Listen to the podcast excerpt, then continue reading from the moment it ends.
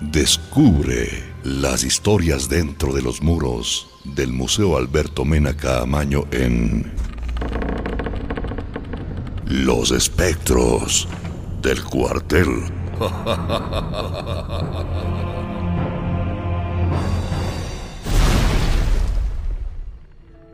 Esta es una historia ficticia basada en hechos de la vida real. Hoy presentamos La avaricia visitante.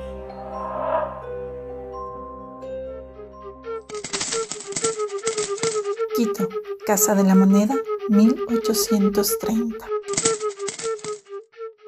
Uno, dos, tres, cuatro. Otro lote de pesos incompleto. En la Casa de la Moneda esto no puede suceder. ¿Qué está pasando? Hágame caso, don Guillermo. Es el duende que nos está robando. ¡Silencio! ¿Qué duende ni que nada? Me veré en la obligación de esculcar tus bolsillos si sigues con tales necedades.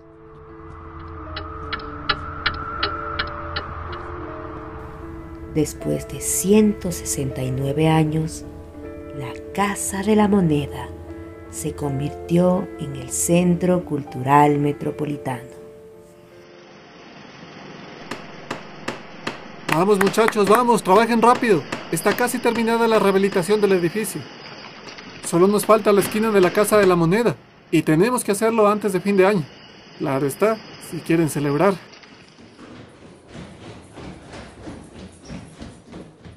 Ingeniero, venga, venga, encontramos algo que parece una olla de oro. ¿Qué? ¡Ah! No, no la topen.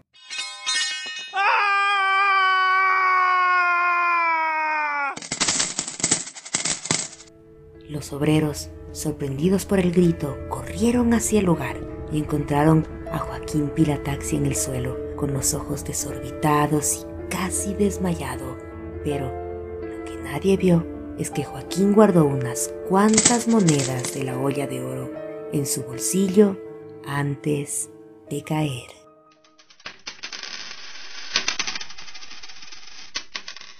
Joaquín, Joaquín, ¿qué te pasó? Les dije que no cojan nada. ¿Acaso no han escuchado que los tesoros escondidos son del duende? Rápido, llamen una ambulancia.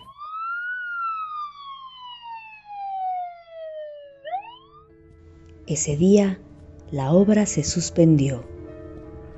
Quedó solo el guardia encargado de la vigilancia del lugar, quien no pudo controlar su curiosidad por el objeto encontrado y mientras se acercaba, un escalofrío atravesó su cuerpo.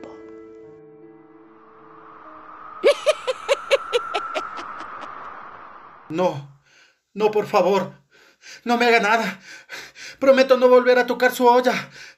No, no, no.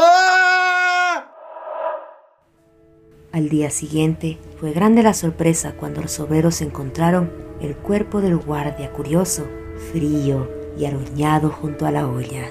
Las monedas, antes prolijamente acomodadas, ahora reposaban dispersas por el patio. Una vez más, la ambulancia llegó al Centro Cultural Metropolitano y desde aquel día ningún obrero pudo trabajar. La obra seguía inconclusa.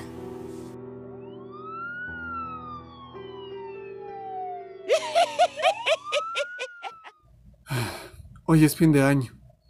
Debería estar con mi familia, pero por culpa de esos sucesos extraños no he podido terminar la obra. Pero, ¿qué es eso? ¿Qué hacen esas monedas en el suelo?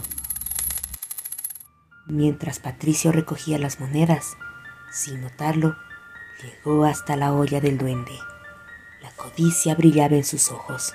Sus labios trémulos no podían dejar de saborear el dulce sabor del oro, de su oro. Pero sin notarlo, las monedas de sus manos se convirtieron en arena que corría por sus dedos. De repente, se sintió caer a lo profundo de un abismo. Tumbado en la oscuridad, observó una pequeña silueta, una silueta con sombrero de punta, zapatos largos y nariz aguileña. ¿Qué, qué está pasando? ¿Quién anda ahí? Ah, ¿Quién eres tú? Así que tú trajiste a estos hombres a mi casa. Se atrevieron a robar mis monedas. No volverán a disfrutar del descanso. Noche tras noche. Escucharán monedas rodar bajo su cama. Y sabrán que soy yo. Soy yo quien las cuente bajo su lecho. Hasta que recupere lo que es mío. Te ahogarás en la locura. No, pero yo no tengo tu oro, yo no traje a los obreros, soy un trabajador más. Déjame, déjame. ¡Cállate! ¡Cállate! Todos ustedes me robaron. Tienes mi oro entre tus dedos. Y me insultas, negándolo en mi cara. ¡Devuélvemelo! Te arrepentirás. No, no, déjame, aléjate, no.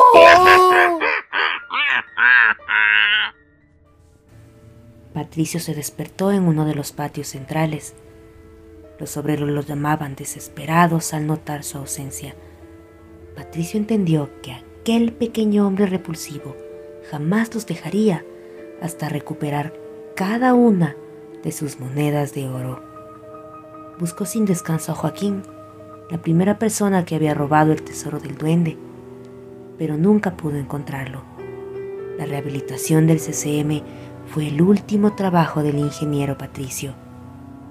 Su mente sucumbió con los años, solo y turbado en su hueco de espanto, mientras su espalda lentamente se recuesta sobre la pared, entre risas nerviosas, cuenta monedas de oro imaginarias y se las entrega al mismo pequeño hombre que lo visita todas las noches. ¡Cinco!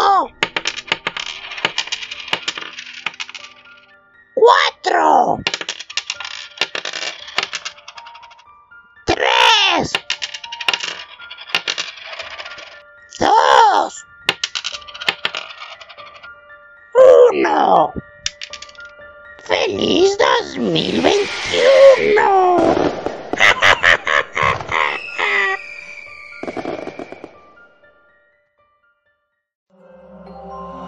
Esta es una historia más de las muchas que existen dentro de los pasillos del Museo Alberto Mena Camaño. Acompáñanos en la siguiente velada. Hasta pronto.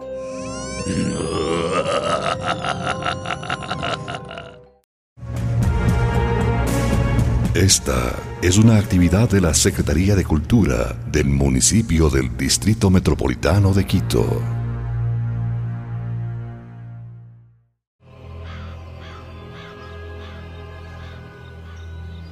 Descubre las historias dentro de los muros del Museo Alberto Mena Caamaño en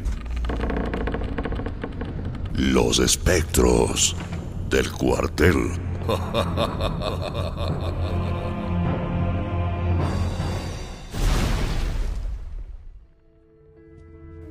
Esta es una historia ficticia basada en hechos de la vida real. Hoy presentamos Susurros a mediodía. En un día como cualquier otro, Juan Pablo Jurado, guía del Museo Alberto Mena Caamaño, iniciaba un nuevo recorrido al público. En el trayecto, un murmullo constante perturbaba su concentración. Un murmullo vacío y a la vez lleno de dolor. Y, para 1795, en la prisión de este edificio, Eh, continuemos, por favor. Los visitantes notaban con inquietud la pesadumbre del guía mientras avanzaban dentro de las salas oscuras de la muestra permanente.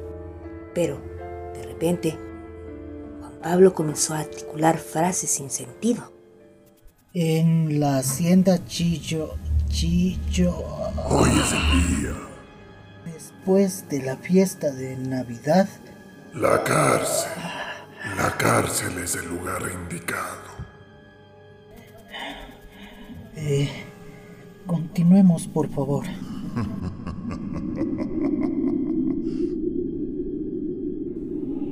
Juan Pablo continuó con el recorrido habitual y al llegar a la escena que ambienta una cárcel colonial, pidió a los visitantes que ingresen a la celda Mientras cerraba la puerta de barrotes, paulatinamente los murmullos se fueron haciendo más claros y al fin pudo escuchar lo que trataban de decirle. Enciérralos, enciérralos como a mí me encerraron. Déjalos penar en esta celda y regocíjate con su llanto y plegarias de dolor. En su delirio, Pablo no percibió que había pronunciado estas frases violentas a plena voz, alentando a los visitantes.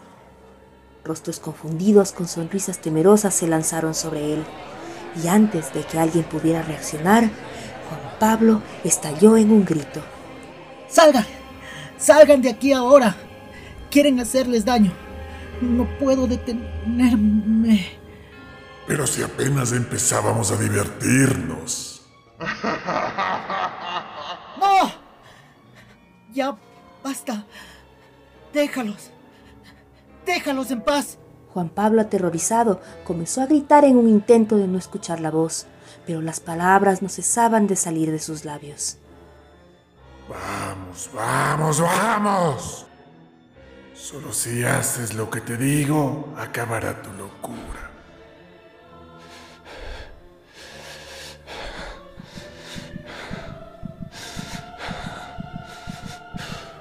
Violentamente, Juan Pablo cerró el seguro de la celda y ante la mirada desconcertada de los visitantes, una sombra abandonó lentamente el cuerpo del guía, que se golpeaba irracionalmente contra el piso de piedra.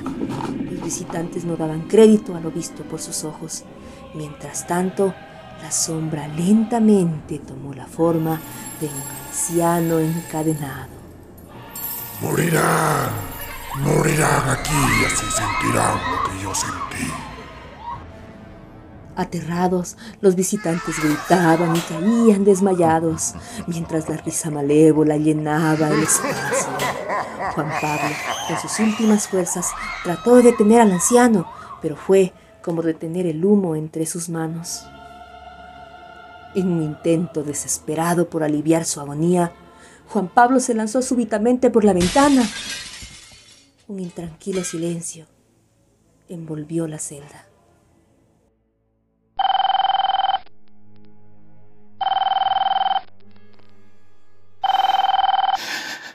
¿Aló? Juanpa, es tu turno, te toca guiar. El grupo te está esperando, por favor. Juan Pablo se había quedado dormido. Todo fue solo un mal sueño. Aún sentía el temblor en sus manos mientras descendía los escalones que lo dirigirían al grupo de visitantes. Con suspiros de alivio buscaba la calma. De escalón en escalón, su corazón palpitaba con mayor armonía y la terrible pesadilla quedaba en el olvido. Pero, una vez más, los susurros llenaron su cabeza lentamente. Vamos, vamos, vamos. Solo si haces lo que te digo, acabará tu locura.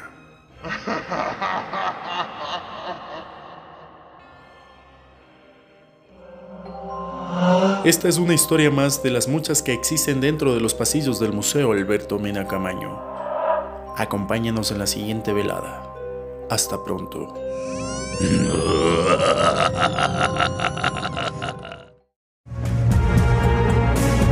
Esta es una actividad de la Secretaría de Cultura del municipio del Distrito Metropolitano de Quito.